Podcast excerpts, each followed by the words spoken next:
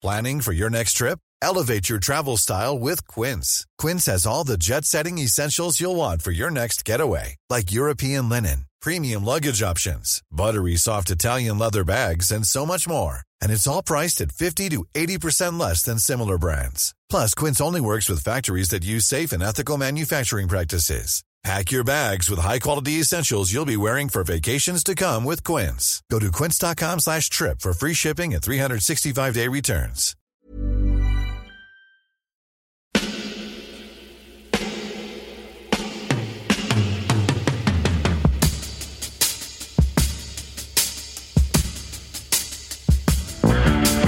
Votre copain Jack Burton, il regarde l'orage bien droit dans les yeux et il lui dit T'es si tocard que tu passerais pour un chef-d'œuvre de l'art moderne.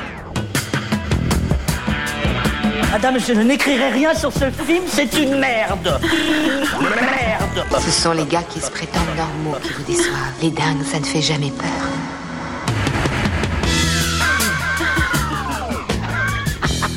Elle nous connaît dans les coins, la frangine. Salut, c'est Clémence. Bienvenue dans Sale Temps pour un film, le podcast qui fait la pluie et le beau temps sur le cinéma.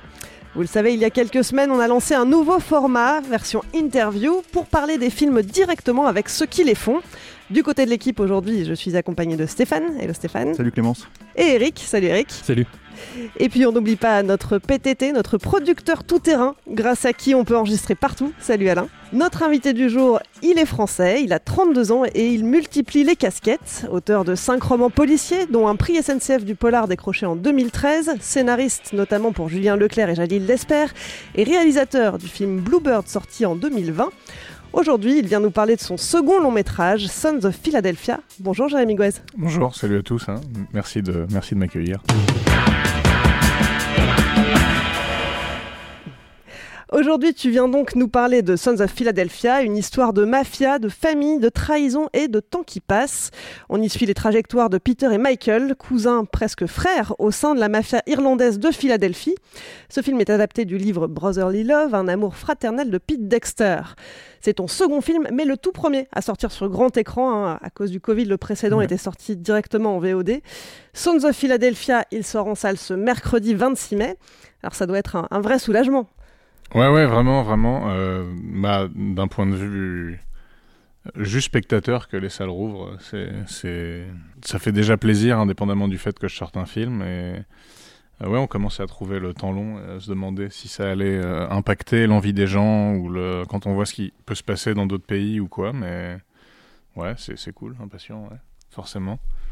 Bah, elle, a, elle a commencé par te tutoyer, donc du coup. je- Ah, tu- on je- peut tutoyer, ouais, on tutoie tout c'est le monde dans bien, Temps. c'est bien. Euh, moi, j'avais une première question. En fait, euh, tu es écrivain déjà à la base, Ouais. et du coup, tu te retrouves à- en tant que cinéaste à adapter un autre écrivain. Ouais.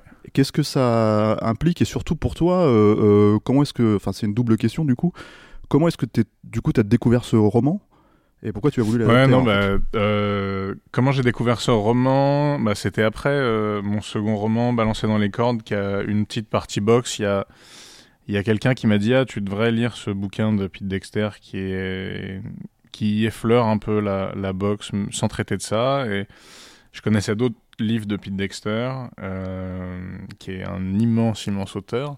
Euh, et j'ai spécialement accroché sur celui-là. Donc. euh, bah, c'est toujours un peu particulier d'adapter un auteur qu'on admire. Euh... Ouais, pour moi, Pete Dexter, c'est un des plus grands romanciers, en tout cas dans le noir euh, contemporain. Et il a un... la seule chose qui m'a euh, rendu possible le fait de me dire à un moment, ah, peut-être une adaptation, c'est possible, c'est qu'il est très. Je sais pas, il, il est très relâché dans sa manière d'écrire, Pete Dexter, ce qui est un peu, ce qui est assez bluffant de faire des tout petits chefs-d'œuvre et des petits euh, euh, concentrés de, de assez euh, exceptionnels. Ouais, j'étais. Il n'y a, pas le côté monumental, Elroy, euh, 700 Mm, pages, par où mm. je vais prendre le truc. C'est vraiment des petites touches de, de vie sur les personnages. On comprend pas très bien comment il, il- il organise ses épisodes dans le temps et à la fin, ça fait un, un, un tout cohérent et il y a un- vraiment un, côté vortex dans chacun de ses livres. Et, euh, en même temps, j'étais un peu paralysé par la perfection du livre. En même temps, c'est. c'est euh, c'est suffisamment un geste et il y a, y a, c'est suffisamment aride pour pouvoir essayer de greffer un imaginaire de cinéma dessus. Donc c'était un peu, j'étais partagé euh, entre les deux sentiments et, et finalement je me suis dit, il, il me parlait tellement le livre que j'ai eu quand même envie de le faire, même si euh, euh, je, je me suis pas dit ah le livre. c'était un peu différent de Bluebird que j'avais tiré d'un autre livre. Là, c'est- c'est- là, je trouvais vraiment le bouquin parfait Mhm. en tant que tel, et j'ai choisi d'en creuser peut-être une ou deux lignes directrices en, en les modifiant à peine, mais euh, je me disais pas, c'est un bouquin qui a une proposition ou des personnages chouettes, mais le reste tient pas la route. Là, le, livre, qu'on s'entende bien, pour moi, c'est vraiment un chef-d'œuvre absolu. Euh, mais voilà, il est suffisamment aride euh, pour qu'on puisse venir greffer l'imaginaire qu'on veut, j'avais l'impression en tout cas. D'accord. Et moi j'avais une question aussi par rapport. Alors j'ai pas lu le livre Ouais. pour le coup, euh, mais j'avais une question par rapport vraiment à la structure du film. En fait, il y a un point qui est intéressant, c'est cette manière d'utiliser le, le comment dire le flashback Mhm. pour euh, progressivement euh, dévoiler le, le- la psychologie, on va dire, du personnage principal et les raisons de passer à l'action, on va dire. Je veux pas forcément spoiler Ouais, ouais, ouais. euh, le film, mais, mais ce que je veux dire par rapport à ça, c'est que vraiment, il y a, il y a- il y a une idée, on va dire, euh, alors plus développée, mais un peu à la Léon euh, quand il utilise le flashback dans, dans Il était une fois dans l'Ouest, mais, mais qui est là, qui est beaucoup plus développé parce que c'est vraiment très symbolique et visuel Ouais, chez Léon, sûr, alors que là, c'est vraiment des scènes entières. Ouais. Et du coup, euh, je me demandais en fait si c'était quelque chose qui était dans le roman ou c'est quelque chose que tu as apporté en fait euh, dans la structure et que tu t'es dit je vais vraiment me concentrer sur, euh, sur ça pour faire euh, fonctionner le, le film émotionnellement? Non, le roman, il est, le roman, il est linéaire. Après, il y a des, il y a des gros sauts temporels, mais euh, ces deux choses, c'était le, le prendre de manière linéaire.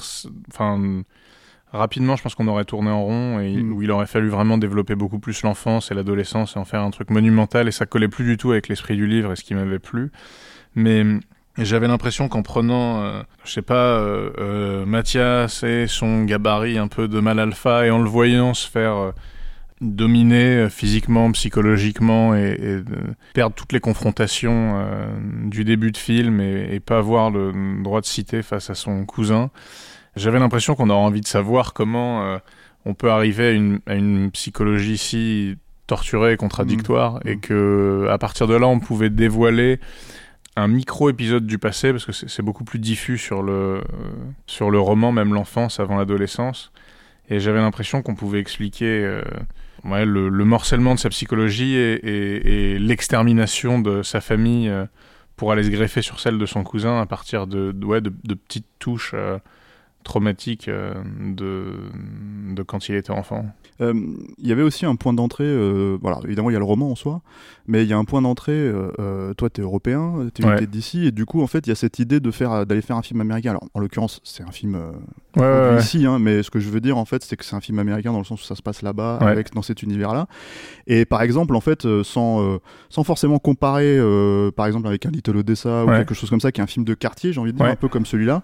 Le truc, c'est que sur un, un Little Odessa, en fait, James Gray, c'est son histoire, lui, ça vient de là. C'est-à-dire Mm. qu'en fait, donc du coup, il y a quelque chose de totalement. Mais toi, c'est quoi ta porte d'entrée euh, euh, dans cet univers que tu connaissais pas forcément à part euh, à la lecture du roman? Non, j'avais pas de, de- c'est sûr que j'avais pas de porte d'entrée autobiographique du tout. Après moi, mon ambition, en fait, je savais pas, j'arrivais pas à l'adapter ici. J'avais envie de le faire là-bas, sachant que là-bas, avant d'aller à Philadelphie, j'étais bloqué par le côté euh, film de mafia et tout ça. Le, le livre est pas du tout ça, et je voulais pas Mhm. que le film devienne ça. Et je voulais que ce soit voilà l'histoire de deux types qui sont gangsters, ce que leurs parents l'étaient, et qui vont régler à travers ça une histoire de famille. Euh, et en allant à Philadelphie, en voyant comment c'était euh, dur et un peu éclaté la délinquance par quartier, je me suis dit, ah, je comprends pourquoi le, le livre se passe ça, sachant qu'en plus il se passe euh, quelques décennies en arrière euh, et qu'aujourd'hui c'est encore pire, il y a, quasi plus rien de ce qu'on imagine des factions mafieuses et tout ça. Mhm. Et, et visuellement, il y avait quelque chose un peu aussi d'anti-spectaculaire, euh, un côté euh, quartier briques rouges qui ressemblait un peu à... Je sais pas, il y a certains quartiers, ça aurait pu être Manchester ou Liverpool si j'avais vu en photo, ça m'aurait pas, ou même dans le, le nord de la France quasi. Et là, je me suis dit, ah, il y a quelque chose qui me parle des personnages et euh, plus des références de, ouais, de cinéma européen presque. Je pensais, je sais pas, euh, j'ai, je sais pas, j'ai pensé à des, à des personnages de, de films de Sautet ou de, de, de Jacques Demy, euh, en tout cas les, les premiers qui flirtent un peu avec le, film noir ou qui des, des, des lignes directrices qui pourraient appartenir au film de genre. Et, et j'ai construit l'imaginaire du film comme ça, pas du tout dans la, dans la mythologie euh, américaine. C'est pour ça que ça me fait sourire quand les gens, en, en bien ou en mal, disent ah, euh, c'est un hommage au, euh, au film de gangster euh, fait par les réalisateurs italo-américains du Nouvel Hollywood, ou alors c'est complètement raté parce que ça a déjà été mieux fait. C'est marrant que, en bien ou en mal, c'est c'est pas du tout ce que j'ai voulu faire. Ouais, c'est un comparatif en fait obliga- quasi obligatoire. Ouais, quasi obligatoire, gens, mais Ouais, qui est- un flingue, en fait. Ouais, mais qui est en, en plus le truc c'est que je sais pas le film de mafia c'est c'est pas un genre en soi euh, le film de gangster si on prend le film de gangster et qu'on rentre le film de mafia dedans qu'est-ce qu'on met euh, est-ce qu'on met les films de braquage dedans est-ce qu'on met euh, est-ce que les je sais pas est-ce que le Scarface de Hawks ou euh, je sais pas, il y, a un- il y a un truc où celui de De Palma, est-ce qu'on les met avec à côté du Parrain et des, et des films de Scorsese euh, Comment on classe Mean Street par rapport à, aux films plus opératiques, aux affranchis et à Casino euh, Ouais, c'est une manière de les, de les classer en fait, mais c'est vrai qu'ils sont pas forcément, à part, une- à part les acteurs communs, à Ouais, part c'est les ça, en fait. comme ça. ouais, Et en fait, c'est pas un- à chaque fois, mais j'ai pas l'impression que ce soit un genre en soi. En tout cas, moi, dans ma tête, c'est souvent des films qu'on. Alors, à la rigueur, les films sur euh, la mafia italo-américaine, je pense que c'est un truc assez. euh, Mm. ouais, qui peut, donc, voilà, auquel on peut s'identifier, gros budget et tout ça, mais je sais pas, était une fois en Amérique, c'est. euh, c'est des juifs et, et, et je sais pas, et les, les films de gangsters des années 40, c'est plus des, des films de personnages.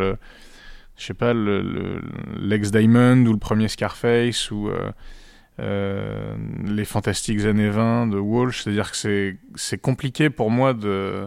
De tout mettre dans un sac. ouais, c'est pas Ouais, le film d'horreur ou c'est Ouais. pas le film de sabre ou c'est pas le western. C'est même Ouais. pas le western qui a, qui a plein de sous-genres en soi, mais où on peut à peu près ranger les.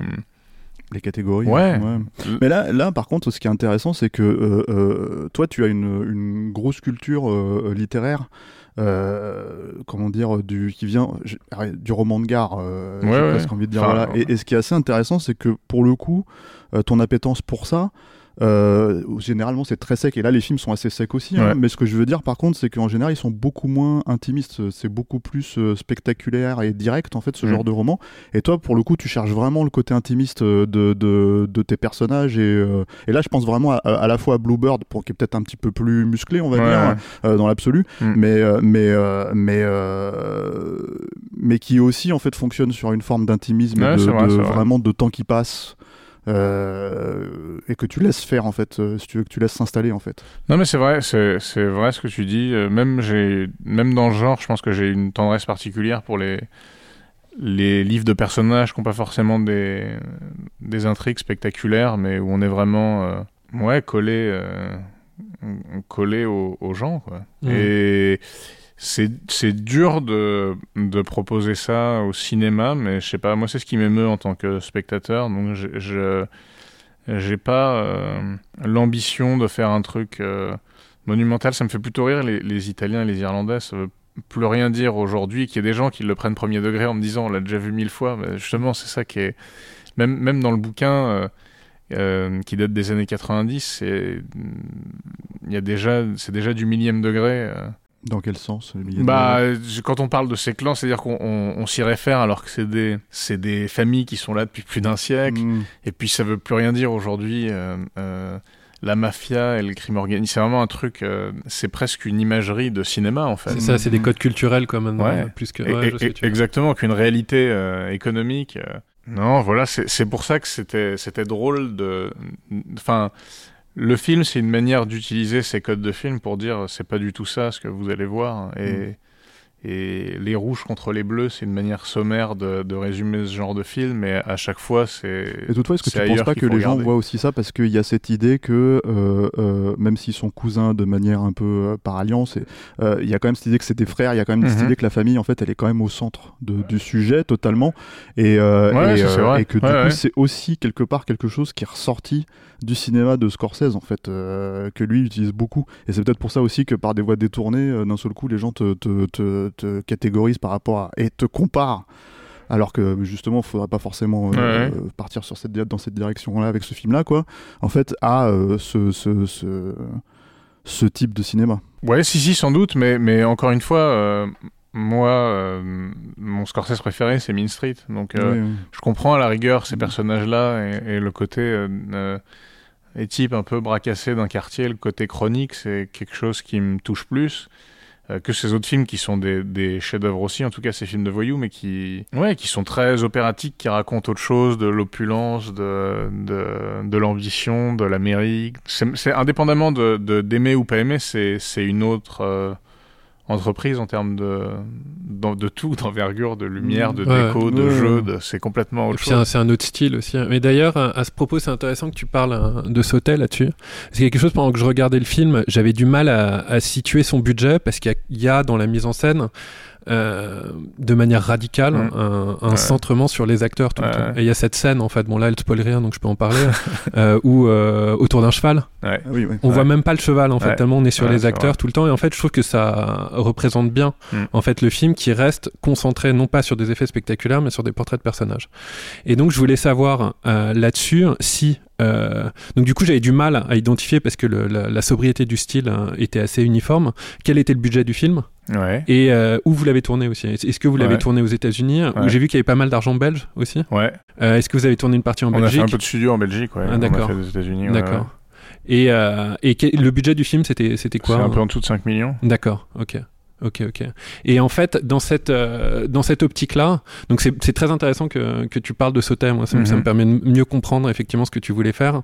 Euh, comment tu as réussi à euh, placer les actes vis-à-vis du, Mhm. vis-à-vis du, du roman initial? Quel- Comment tu as déterminé le rythme du film en fait? Bah, en fait, le rythme, il est un peu. c'est l'inverse d'un rythme ludique. C'est une répétition de situations de, de confrontation en, en- en bougeant un peu les angles et les focales et tout ça pour que ça devienne de plus en plus insupportable. Mhm.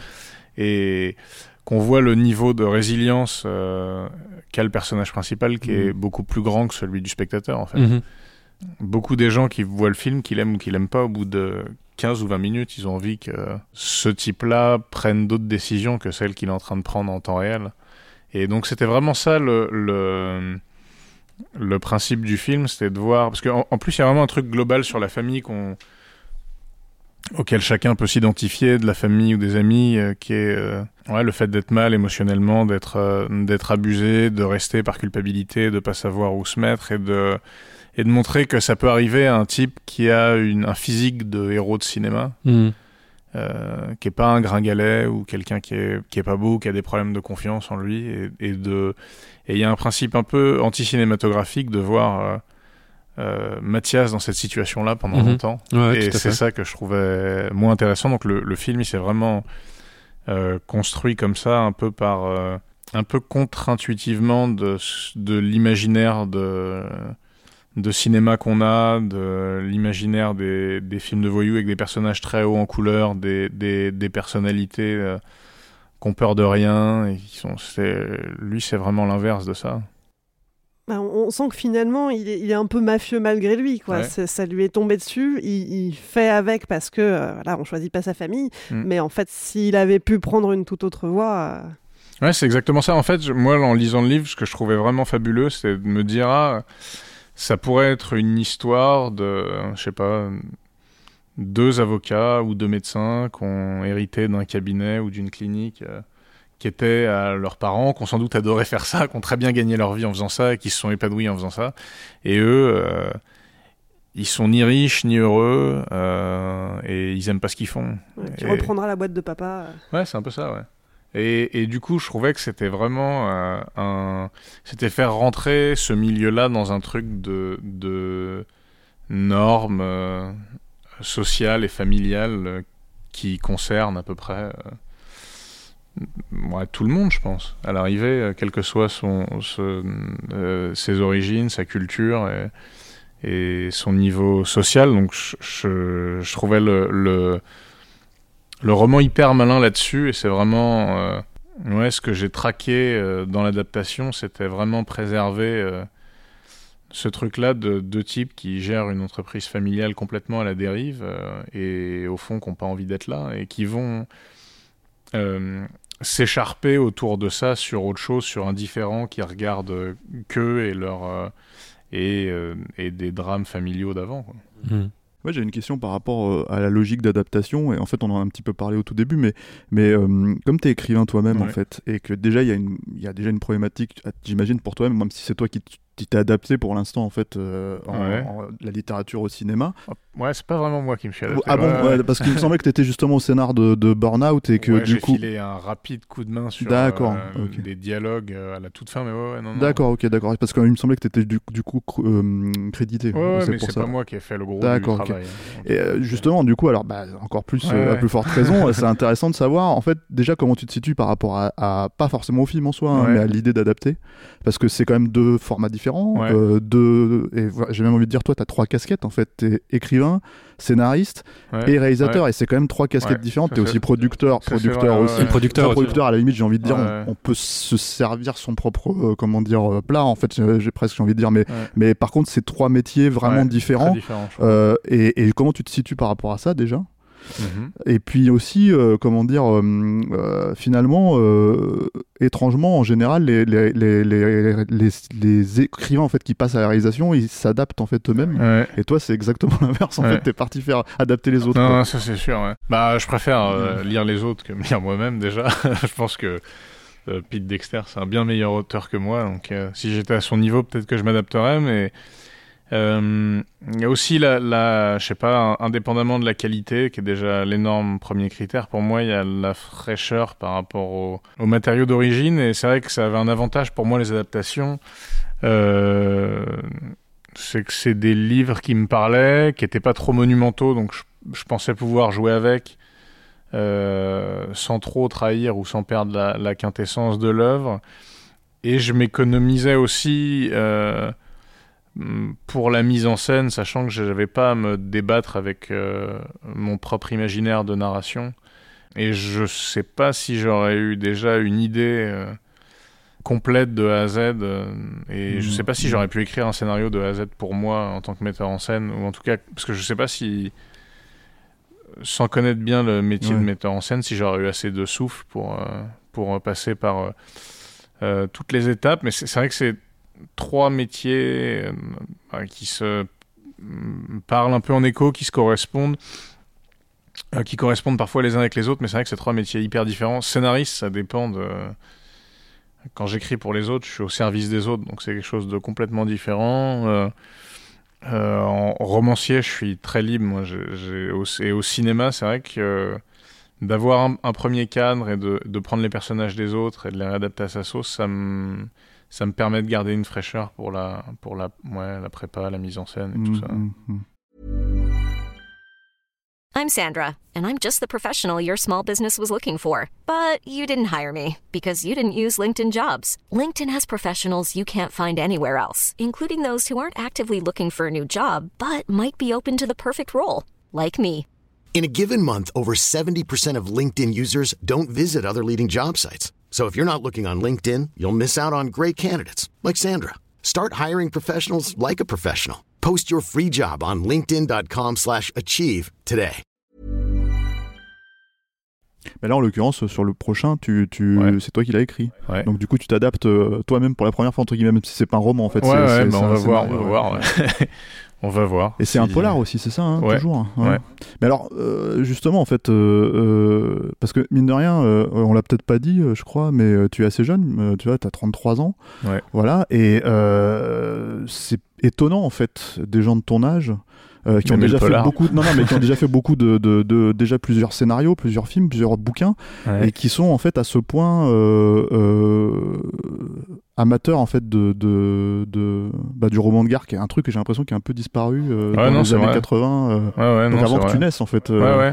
non mais c'est un peu c'est enfin du coup ça explique aussi comme je suis monomaniaque sur un seul thème ça explique aussi euh, peut-être de. Enfin, j'ai pas exploré. Euh, je joue avec les mêmes motifs euh, avec lesquels déjà je jouais en tant que lecteur et spectateur. Donc, je pense que je me suis moins dispersé peut-être que, que d'autres personnes et j'ai des centres d'intérêt euh, plus limités. Il y, y a peu de choses qui... À l'arrivée, même si je peux un peu tout regarder comme ça, il y a, y a peu de choses qui m'intéressent de, de creuser euh, au cinéma, en littérature ou dans la vie à côté. Donc euh, je suis concentré sur ce que j'aime et, j'ai la chance de pas avoir 150 000 centres d'intérêt euh, artistiques. Donc euh, je pense que ça, ça réduit aussi le champ des possibles.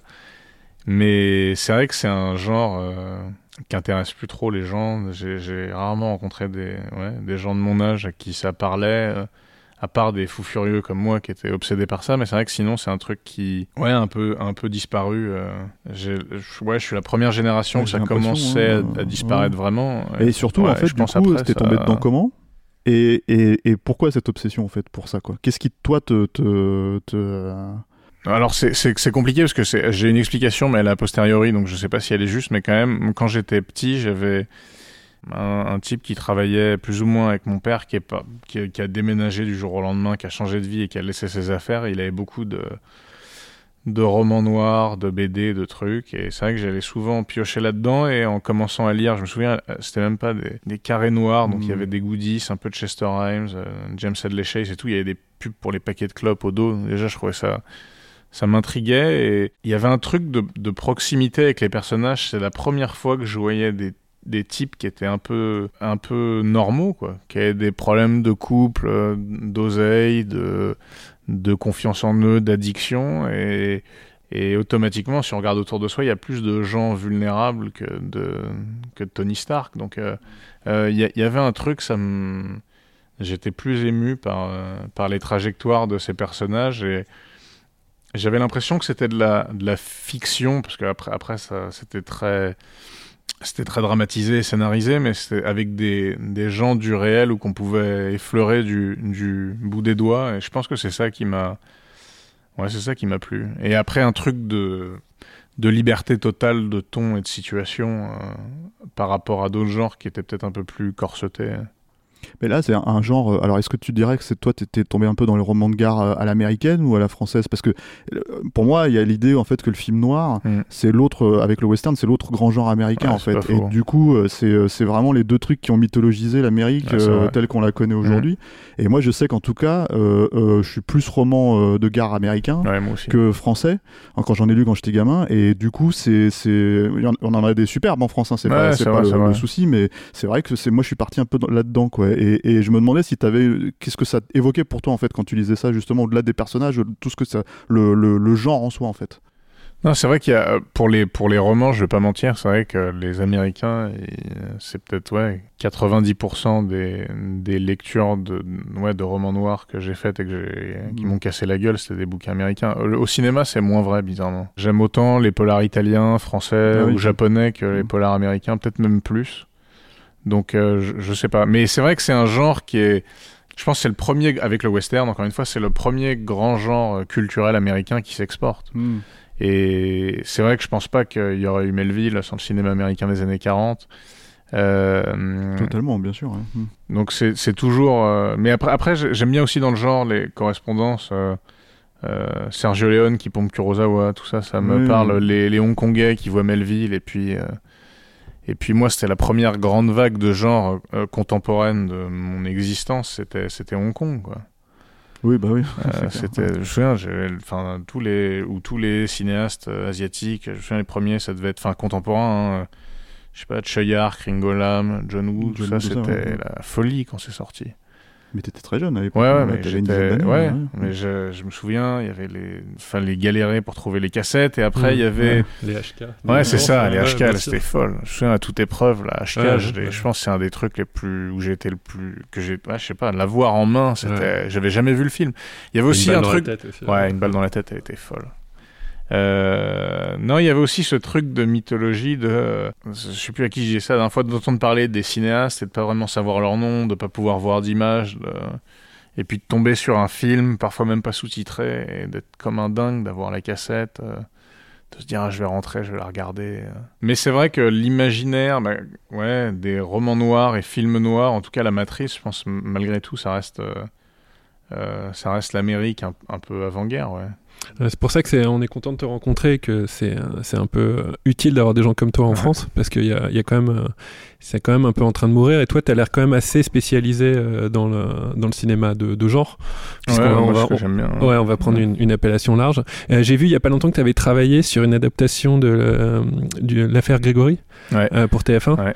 Et je voulais savoir bon si comment ça s'était passé euh, et euh, si tu penses qu'en fait euh, dans le paysage français maintenant on va pouvoir donc là j'élargis un peu la question on va pouvoir en fait développer euh, plus euh, d'histoires de genre Est-ce qu'on va pouvoir développer plus d'histoires de genre? Bah, J'ai l'impression qu'après, il y a des genres qui sont un peu à la mode ou qui inspirent les jeunes, genre l'horreur, j'ai l'impression que c'est un truc... euh, En France? Ouais, Mhm. qui est plus porteur, euh, qui a plus de cinéastes à, qui- à qui ça parle et qu'on grandit avec ça. Des- je vrai. parle dans les jeunes. Le, le problème du genre, c'est qu'il y a très peu, de- en tout cas pour le, pour le, ouais, il y a quand même des trucs. Le, le, le truc, c'est que je sais pas s'il y a des, gens très spécialisés, mais le public aime toujours ça, le genre. De toute façon, il suffit de voir ce qui est consommé, euh, même en plateforme ou à la télé. euh, c'est vrai on a toujours le problème du genre français c'est en ça. fait c'est que même nous en fait on va pas sauter sur des films de genre français même c'est si vrai, euh, il y a ce ouais. truc. Et après, je sais pas, j'ai l'impression quand même, en même temps, tous les cinéastes, tous les auteurs, dans leur panthéon des trucs qu'ils adorent, il y a, y a quand même beaucoup de films de genre par rapport à, à des œuvres plus généralistes. Et euh, pour euh, TF1, c'est un peu différent parce qu'on était une, une- toute une équipe d'écriture et c'est pas. euh, J'étais pas tout seul, mais c'est vrai que c'est des, des thématiques euh, que je trouve intéressantes à chaque fois. Je sais pas, parce que pff, depuis que j'ai commencé, tout le monde dit que ça se casse la gueule, le genre, en même temps ça marche bien, et en même temps euh, il y a toujours ce truc de nous on n'y arrive pas. En, en- en vérité, je sais pas vraiment si les chiffres sont bons ou pas, si on est plus nul ou meilleur que les autres, si on aime ça plus que les autres ou pas. J'ai pas l'impression que ce soit un truc qui va disparaître. euh, il y a plein de réalisateurs européens qui ont fait des. bah, J'élargis un peu hein, par rapport à la France, mais qui ont fait des trucs euh, super, qui ont voyagé. Je sais pas, les Espagnols qui font des trucs super, les Scandinaves aussi. ouais euh, bien sûr depuis 10-15 ans. Je, je sais pas en France, j'ai- pas de. C'est compliqué pour moi de faire un état des lieux. euh, mais ce que je veux dire en fait c'est quand tu regardes des films comme par exemple Burnout ou La, Ouais. La nuit qui a dévoré le monde Ouais. euh, c'est quand même des très très petits budgets vis-à-vis des histoires euh, ouais, qu'ils c'est racontent sûr, ouais, c'est sûr. Après, est-ce que les films sont bien ou pas? C'est ça le truc qui compte. hein. Ah bah moi, moi j'aime Ouais. bien euh, dans, dans les deux. hein, Moi, il y a- il y, a beaucoup de qualité dans les Ouais, deux en fait. bah, ce qui hein. compte, c'est que ça existe. Je pense après Ouais, qu'on le fasse. euh, et je pense c'est pas, un- c'est pas une. Ça sert à rien de jouer. En même temps, c'est des films qui peuvent. euh, moi, je le vois moi, c'est des films qui peuvent que exister dans une certaine économie. Euh, mais ça pousse aussi les gens à être. Euh, à être inventifs et libres. Je sais pas s'il y aurait la même liberté le ton. Je sais pas si, je sais pas, bon, pour parler du film de zombies, euh, je sais pas si avec un très gros budget, euh, on n'est pas obligé. On peut faire un film de zombies existentialiste. Et si Ouais, on n'est ouais. pas obligé de se. Je sais pas, j'ai regardé le Zack Snyder sur Netflix. euh, je sais pas si. À un moment, euh, l'argent dépensé à, à l- à l'écran, il a un coût euh, artistique en fait. Ouais, presque Enfin, moral aussi. Ouais, à part pour, je sais pas, à part pour Nolan ou peut-être deux trois mecs euh, qui, Mm. qui se plantent jamais, donc du coup qui ont une, une, une carte blanche quasi totale, mais c'est pas possible de faire des, des films à très grand budget qui ont une obligation de résultat et de pas être un peu consensuel ou d'être aussi radical dans ce qu'on fait. Mais ceci dit, toi, en fait, dans ton fonctionnement, ce qui est intéressant, c'est que tu pars, tu fais tes trucs tout seul aussi dans ton coin, on va Ouais. dire, on va- un Blueboard ou un Sons Ouais, of. Philadelphia. Mm. Mais par contre, t'as pas du tout de problème à te- à t'adapter, en fait. euh, par exemple, l'affaire Grégory, déjà, je pense que Mm. c'est beaucoup moins ramassé. Comme, Ouais, euh, comme, euh, comme bien- histoire, bien enfin, c'est quand même beaucoup plus tortueux que ce que tu fais, quoi, beaucoup sûr. moins linéaire. sûr, quoi. mais il y a aussi l'idée que, par exemple, tu travailles pour d'autres cinéastes et tu t'arrives à quand même malgré tout, euh, toi qui as l'habitude de te servir toi-même, en fait, t'arrives malgré tout à t'adapter parce que, par exemple, je pense à Boîte Noire avec Yann Ouais, ouais. euh, euh, ce genre de choses, en fait, ça peut être, c'est des cinéastes qui ont quand même une certaine, Ah ouais, non, c'est vrai. un certain fonctionnement qui leur est propre, quoi. Ouais, en fait, je, je change un peu mon mode de fonctionnement et je, je sais pas si j'arriverais. je sais pas si je me saoulerais pas moi-même si j'étais tout le temps à, À faire le truc dans ton coin. à faire le truc dans mon coin. Déjà que je l'ai fait avec les romans et tout ça. Et là, il y, un- y a un côté. Je vais faire autre chose pour quelqu'un d'autre. C'est quand même du genre, donc je suis pas complètement paumé et je m'y retrouve. Et en même temps, je m'adapte au fonctionnement de, de quelqu'un. Je, je trouve que c'est. Je sais pas, j'aime bien, j'aime bien le faire. C'est un autre exercice. euh, C'est euh, dans l'apprentissage Ou c'est quoi c'est... Ouais, c'est les deux. De toute façon, l'apprentissage, c'est toujours. Donc, ouais, Ouais. faut, y aller pour l'apprentissage, ça c'est sûr. Et aussi, euh, je suis peut-être plus euh, surpris et moins stressé par, par le résultat final sur lequel j'ai- pas spécialement de recul quand je suis euh, dedans de A à Z. Là, il y a un truc de ah, je peux euh, aller voir le film euh, et, presque plus me souvenir de ce qu'on a fait, ou je suis toujours surpris. euh, ouais, j'y vais avec un peu plus de, de fraîcheur et, et je dors mieux la nuit, je pense. Ouais, puis finalement, t'es pas si monomaniaque que ça quand on réfléchit, puisque tu arrives à, à, à- à, comment dire, à t'adapter. euh, ouais, dans, reste, le- dans le genre, Ouais. un petit peu, j'ai l'impression. Après, euh, il y a plein de trucs, franchement, même qui pourraient me plaire, où je, je pense que je sais pas faire, ou je- j'apporterai rien et que je fais pas. Euh, mais ouais, le, le, le genre, c'est hyper large en termes de, de ton, d'univers et tout ça. Mm. Euh, donc c'est- c'est, c'est, j'ai pas l'impression d'être euh, limité. J'ai l'impression qu'autant il y a des, il y a des cinéastes qui font que de l'horreur, ouais, dans le noir ou dans le polar ou je sais pas comment on appelle ça, il peut y avoir, il peut y avoir plein de choses quoi. C'est Et en termes de, entre guillemets, d'industrie, ouais. pour toi, là, tu, tu, tu, tu es, en train de monter ton troisième film. Ouais. Euh, c'est quand même trois films en trois ans à peu près, trois, quatre ouais, ans. ouais, 5 ans. Voilà. ouais. Euh, c'est c'est euh, c'est pas mal mine de rien en fait pour quelqu'un bah. et c'est pas trop problème enfin ça t'arrive à monter tes films sans trop trop de soucis bah c'est c'est non j'ai quand même beaucoup de respect pour le, le travail que font mes, mes producteurs Julien et Aimé et, et, et tous les autres partenaires qu'on a eu euh, à chaque fois avec les films euh, Christine Vachon et Killer Films euh, Hmm. Et David Hinojosa qui sont deux super producteurs américains qui sont venus nous aider euh, euh, à monter ça. Non, non, après je pense que je, je galère ni plus ni moins que c'est peut-être un genre un peu un peu moins commercial, mais c'est pas les mêmes montants non plus, donc euh, je pense toujours compliqué à faire un film. Mm. Euh, je rencontre jamais personne qui me dit ah ça s'est bien passé en deux coups de trop simple. c'était hyper bien. Ouais. Il y a toujours ce truc de faut faut garder en tête que je sais pas Coppola après le parrain il pouvait pas monter Apocalypse Now. Hmm. Et je pense qu'il y a- il y, a personne de l'histoire du cinéma qui est aussi haut que lui après un truc qui est euh, un succès critique et public énorme. C'est quasi impossible de faire le grand écart à ce point-là. hein.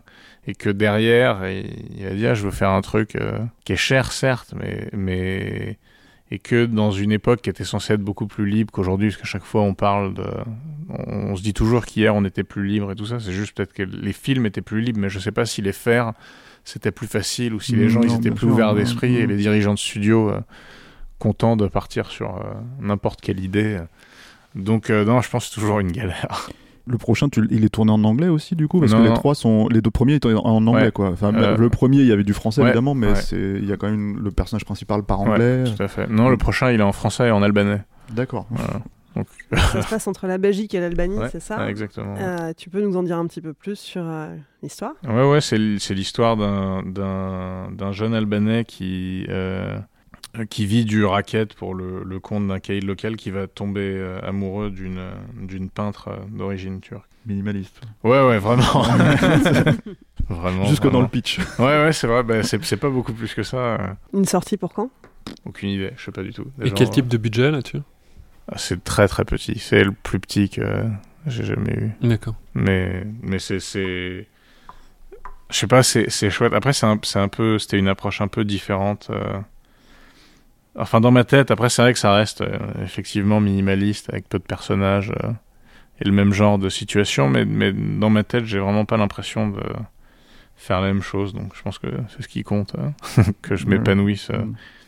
dans ce que je fais. Que ouais, chaque film soit un nouveau défi. euh, artistique, visuel et tout ça. Là, c'est aussi ton premier scénario original. Ouais, ça c'est vrai. aussi, Donc, ouais. euh, une pression supplémentaire. Ouais, j'y pense pas trop. Mais ouais, ouais, sans doute. Ouais, ouais, ouais. On verra euh, comment, c'est, comment ça fonctionne ou pas. Je, je m'en voudrais en fait de pas demander à quelqu'un, bon, on va dire euh, au moins euh, que tu es très productif, hein, vu, Ouais. vu ton, ton CV. Comment euh, c'est quoi ton comment tu travailles? Ah. Est-ce que tu as des horaires? Est-ce que tu fais des Mm. fiches? Est-ce que tu Non, non, c'est très, c'est pour ça, c'est ça qui est bizarre, parce que souvent très productif en fait, c'est qu'il y a beaucoup de. J'ai travaillé pendant longtemps sans qu'il y ait rien qui sorte, et donc parfois on est rattrapé. C'est un peu le, le calendrier des sorties, c'est pas du tout le calendrier de travail. Il y a des trucs que j'ai écrits, euh, je sais pas, 6 ou 7 ans qui étaient bloqués. D'un coup, ça se fait, on sait pas trop pourquoi. C'est assez aléatoire. Mm. euh. Et non, je suis très bordélique dans le boulot. euh. Euh, assez laborieux. Je suis très mal organisé. euh, les fiches et tout. euh. Si j'ai des notes et des fiches partout, mais je les perds, je les retrouve, c'est vraiment pas. Euh, c'est plus foisonnant que, que je sais pas, que. euh, euh, je sais pas, chirurgical. D'accord. Le modus operandi. Donc je sais pas, j'ai pas trop de. Non, j'ai pas trop de règles, j'ai des horaires. euh, euh, je dors pas beaucoup après, ça c'est un peu un hasard euh, biologique. Biologique. Euh, la constitution, quoi. Ouais. Ouais, mais j'ai pas de. Je peux perdre deux heures à rechercher une image sur Google. Enfin, j'ai pas de, j'ai pas de rythme de productivité. Euh, Le seul truc qui compte pour moi, c'est d'être euh, euh, concentré mentalement, même si j'avance pas à ce que je fais. J'ai appris à lâcher prise. Je suis juste une journée ratée, c'est une journée où je n'étais pas concentré, où mentalement j'ai fait autre chose. Mais en termes de juste d'être d'être prolifique et efficace chaque jour, je, je dépense beaucoup de l'énergie en rien, mais chaque ce rien, ça va me revenir euh, autrement.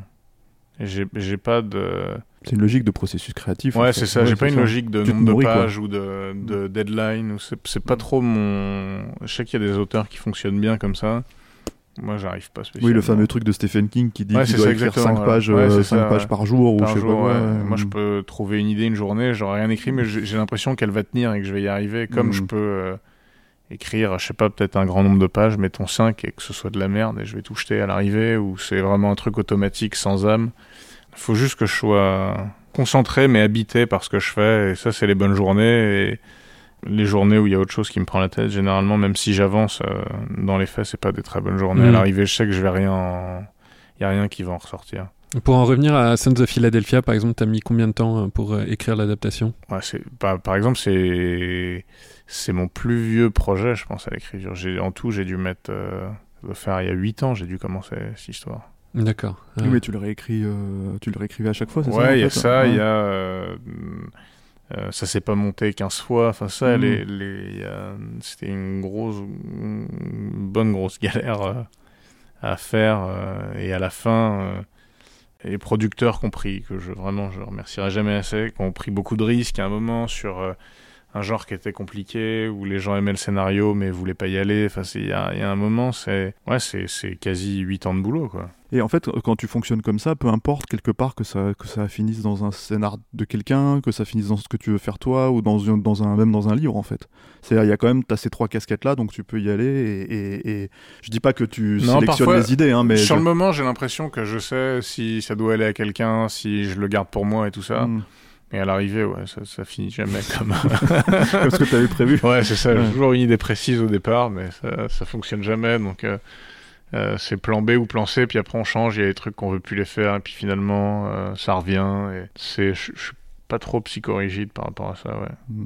Et est-ce qu'il y a eu sur Sons of Philadelphia, il y a eu des- est-ce qu'il y a eu des réécritures en fonction du budget euh, où tu t'es senti un petit peu Ouais, forcément. Après, c'était c'était déjà un truc tellement ramassé. Puis Mhm. c'était le côté euh, quasi, ouais, une pièce de théâtre qui, m- qui Voilà. m'intéressait. Donc j'ai pas trop souffert de ça. Mhm. Ouais, c'est intéressant parce qu'en fait, il y a, des- moi je trouve il y a, il y a des scènes d'action, donc là je vais pas les spoiler, donc j'en Ouais. parlerai pas, euh, qui sont très bien mises en scène, mais il y en a, il y en a très peu en fait. Ouais, tout, ouais. est, tout est vraiment, Ouais, c'est c'est- t'as raison, c'est c'est tout à fait théâtral. Et il y a eu combien de jours euh, de tournage ça Euh, Il y en a eu 24. Ah ouais, donc c'est euh, très peu en fait. Ouais. Ok. Donc, ça va Euh, avec le budget, quoi. Ouais, après c'est des normes. Enfin, Donc, il y a à qui- Philadelphie et en Belgique Ouais. D'accord. Il y a que en, il y a que en, je sais pas, ouais, je sais plus, mais c'est, c'est. Après, ça veut rien dire parce qu'il y a des, il y a des pays où on tourne moins, mais les heures sont rallongées. Donc, Mhm. euh, mais oui, c'est un délai, ouais, sportif, on va dire. Sportif, ouais, court. Ouais. Ouais. Ok. Comment est-ce que, euh, bah, bah, peut-être pour terminer un peu sur, euh, sur tout ça, en fait, euh, euh, comment est-ce que tu vois une sortie justement comme Sons of Philadelphia, euh, qui est quand même, bon là il sort sur 150 copies, Mm. Il y a quand même... alors Joel Kinnaman, c'est un, un acteur qui, qui a eu en fait un- une plus grosse percée à une époque que maintenant, mais par contre Mathias Schoenaerts, c'est quand même, voilà, il, Ouais. s'impose mine de rien. Quelles sont... pff, alors c'est un peu compliqué de poser cette question, mais tes attentes éventuelles par rapport à ça et ce ce que ça pourrait t'apporter, on va dire, à toi, euh, si ce n'est en cinéaste, enfin, en, en termes artistiques, en termes euh, de crédibilité, j'en sais rien. Non, bah, euh, j'attends. Enfin, Moi, un million d'entrées. Non, non, non, j'attends rien des entrées, j'y connais rien et tout ça. C'est sûr qu'on Mhm. souhaite toujours que ça marche, mais je sais pas si. Je sais pas si. Enfin, j'attends juste que le film parle aux gens, en fait. Je me rends pas compte. J'ai j'ai pas d'attente. En fait, il y a ce truc de. Je sais pas si. Chacun autour de cette table, on a peut-être, euh, je sais pas, euh, sur les 20 films préférés qu'on a ou qu'on pourrait avoir, on a peut-être quelques-uns en commun, pas d'autres, mais je suis quasiment sûr qu'il y en a très peu qui ont euh, cartonné en salle et qui ont été un carton critique euh, le jour où ils sont sortis. C'est possible, mais c'est aléatoire en vrai. On sait pas quand on découvre les films on a tendance à oublier ce qu'ils ont fait. Est-ce que ça a très bien marché? Est-ce Ouais. que ça a été un. Donc c'est. Fight Club, par exemple, qui était un échec total. euh, Ah, il paraît que c'était. J'ai Ouais, appris ça il y a pas longtemps que ça avait été. Même que les gens, genre en critique, c'était Ouais. un enfer. euh. Donc je, je pense que même moi, il y a plein de films que je juge à chaud, euh, que j'aime pas, après j'aime mieux. Après c'est, c'est euh, on a, un- je pense, un dialogue avec les œuvres qu'on regarde tout au long de notre existence et à l'arrivée. euh, moi, franchement, je, non, que ça plaise aux gens et que je, euh, et que les gens qui ont mis des sous dedans se remboursent et que éventuellement je puisse faire un autre film. C'est franchement, c'est les seules attentes. Après, je fais pas de, je fais pas de grosses comédies. Je, je peux pas vraiment attendre. euh, Des gros scores. Ouais, et puis je peux pas dire aux gens, ah, allez, c'est après ça dépend de si les gens aiment bien ce genre-là ou aiment bien les acteurs, qu'ils aillent le voir pour ça et puis qu'ils se fassent leur propre opinion. C'est plus ça que. Mais il n'y a pas justement pour toi la tentative de, à un moment donné de se dire bah, je peux faire des films plus gros que ça? Si, si je le, bah, je sais pas si je le mérite, si à un moment ça fait sens euh, économiquement dans ce que j'ai envie de raconter et tout. euh, pourquoi pas, mais j'ai- pas, euh, j'ai- pas un projet dans les cartons qui est déjà écrit ou qui est un truc que je rêve de faire et qui coûte une fortune. Donc, Mhm. euh, je pense qu'entre faire un truc à, à, je sais pas, à 100 millions de dollars et ça va me prendre 5 ans de ma vie ou vous tournez 5 films à l'arrache euh, et j'ai carte blanche, je prends les 5 films à l'arrache, c'est Mhm. sûr et certain. Donc euh, non, j'ai- pas de- d'exigence particulière, je souhaite que ça marche le mieux possible et que euh, ça plaise aux gens qui aiment ce genre de film et puis que ça, que ça puisse éventuellement parler aux quelques-uns qui vont se retrouver par hasard euh, dans la salle euh, parce qu'ils trouvent que Mathias et Joël sont très beaux ou parce, Mhm. sont- parce que la séance euh, de l'autre film était pleine. Euh, mais non, sinon, j'ai pas d'attente en particulier. Très bien. Une dernière question. Bah, On a- je sais pas si Non, non, je pense qu'on a fait le tour. Bah, merci. fait hein. Ah non, merci à vous. merci, merci à. Merci beaucoup. Donc Son of Philadelphia, vous pouvez le voir au cinéma à partir de ce mercredi 26 mai. Euh, et le film est également euh, visible dans la sélection du festival Reims Polar en ligne du 26 jusqu'au 30 mai. Ça le temps pour un film, c'est fini pour aujourd'hui. Jérémy, merci d'avoir répondu à toutes nos questions. Merci à vous. Stéphane, Eric, Alain, merci de m'avoir accompagné pour cet épisode. Merci Clémence. Merci Clémence. Pour ne pas rater les prochaines émissions, pensez à vous abonner à notre flux RSS. Si vous nous écoutez pour la première fois, vous pouvez retrouver tous les liens dans la description du podcast. Merci à toutes les personnes qui nous écoutent et tout particulièrement aux tipeurs et aux tipeuses. Ce projet existe grâce à vos contributions. Et puis si ça vous a plu et que vous aussi vous voulez nous donner un petit coup de pouce, rendez-vous sur le Tipeee de Capture Mag, tipeee.com, mot-clé Capture Mag. Allez, je vous laisse. On se retrouve dans quelques jours. En attendant, portez-vous bien et à mercredi prochain.